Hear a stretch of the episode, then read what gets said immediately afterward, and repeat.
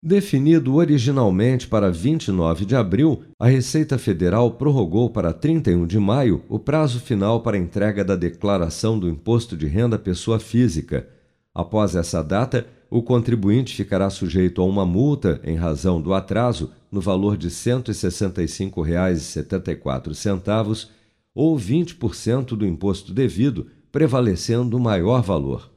É obrigado a declarar quem recebeu rendimentos tributáveis como salário, aposentadoria, aluguel, entre outros, em valor total acima de R$ 28.559,70 em 2021, ou recebeu mais de 40 mil, isentos ou não tributáveis no ano, como rendimento da poupança ou indenização trabalhista, por exemplo,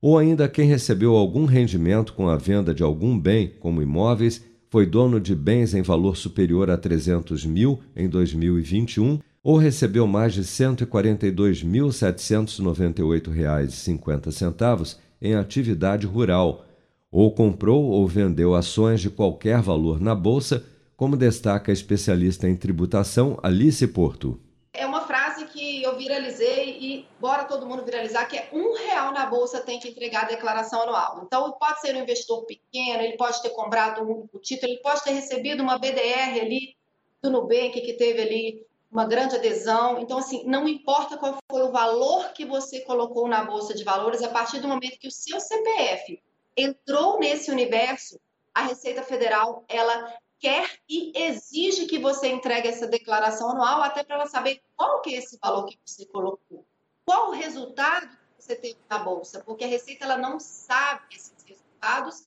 então ela tende a achar que todo CPF de investidor de bolsa são pessoas ali ricas e milionárias, então a declaração lá eu costumo dizer que ela é uma oportunidade nossa como investidores de bolsa de mostrar a realidade, de demonstrar o nosso real patrimônio, o nosso real resultado para a Receita Federal, de forma que a gente não seja fiscalizado. O programa da Receita para a Declaração do Imposto de Renda 2022 pode ser baixado no site da Receita Federal em gov.br/receita federal podendo a declaração neste ano ser feita e entregue online por computador, tablet ou até mesmo pelo celular. Nos dispositivos móveis, como tablets e celulares, a declaração também pode ser feita pelo aplicativo Meu Imposto de Renda, disponível nas lojas de aplicativos Google Play para dispositivos Android ou Apple Store para iPhones ou iPads. Com produção de Bárbara Couto, de Brasília, Flávio Carpes.